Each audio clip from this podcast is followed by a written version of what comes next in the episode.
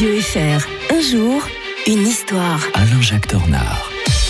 Bonjour Alain-Jacques Tornard. Bonjour Mike. Contrairement à ce qui s'est passé ces derniers jours, histoire très récente aujourd'hui, 20 octobre 2011, le colonel Kadhafi trouvait la mort, éliminé par ses opposants, éliminé par euh, l'OTAN aussi. Hein. Eh oui, eh oui. Ah, qu'est-ce qu'on n'aurait pas dit si ça avait été les Russes qui avaient agi de la même manière au niveau des méthodes. Hein, euh, méthode un peu de voyou quand même, faut le reconnaître, même si euh, euh, Kadhafi n'était pas un enfant de cœur et qu'il a trouvé la mort, que beaucoup de gens diront qu'il l'avait mérité.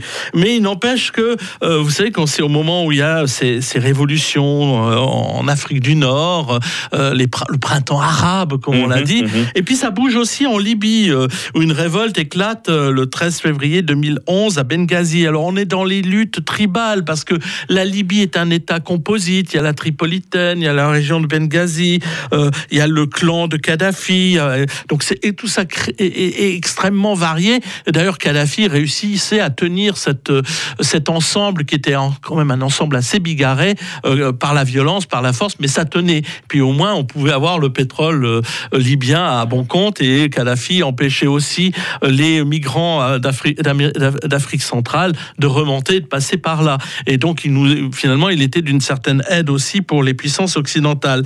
Mais voilà, on s'apitoie sur la population de Benghazi, on craint qu'elle ne soit massacrée, et le président français Nicolas Sarkozy se laisse convaincre, d'ailleurs, d'autant plus facilement qu'il a peut-être un intérêt personnel à voir disparaître Kadhafi, qui, dit-on, aurait financé sa campagne électorale. Mais bon, on- c'est du dossier. oui, voilà, exactement. Et donc, euh, il se laisse influencer par euh, euh, Bernard-Henri Lévy, qui est toujours là dans les, dans les coups un peu bizarres, et qu'il il reconnaît le gouvernement rebelle de Benghazi, et il s'arrange aussi pour qu'au Conseil de sécurité à l'ONU, on organise une zone d'exclusion aérienne autour de la capitale de la Cyrénaïque, donc Benza- Benghazi, votée euh, donc par l'ONU, mais on n'avait pas voté euh, la mort de euh, Kadhafi, ni euh, le- l'effondrement de son régime. D'ailleurs, les, les Russes vont pas du tout apprécier parce qu'ils avaient voté, ils avaient laissé voter cela, mais en même temps, ils se sont dit qu'ils se sont fait complètement avoir la circonstance parce que on a totalement dépassé le mandat de l'ONU.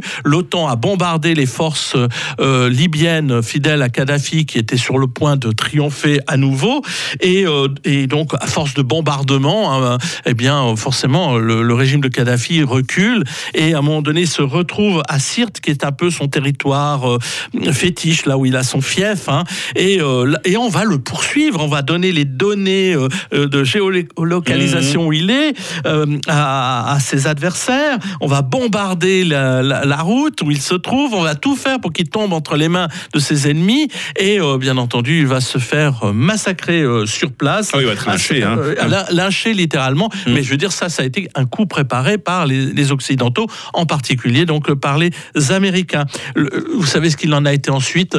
Le régime qui le remplace, en fait, c'est même pas un régime, c'est là aussi un melting pot de de, de, de, de seigneurs de la guerre régionaux et encore maintenant, euh, 11 ans après, euh, le- la Libye n'a pas retrouvé sa, ni sa prospérité ni son équilibre et c'est toujours euh, une grande misère qui y règne. Alain-Jacques Tornard, vous nous emmenez demain en 1805, la bataille de Trafalgar, avec Nelson, avec Napoléon Ier, et quelques fribourgeois aussi, on le verra. Bonne journée, à demain. Bonne journée à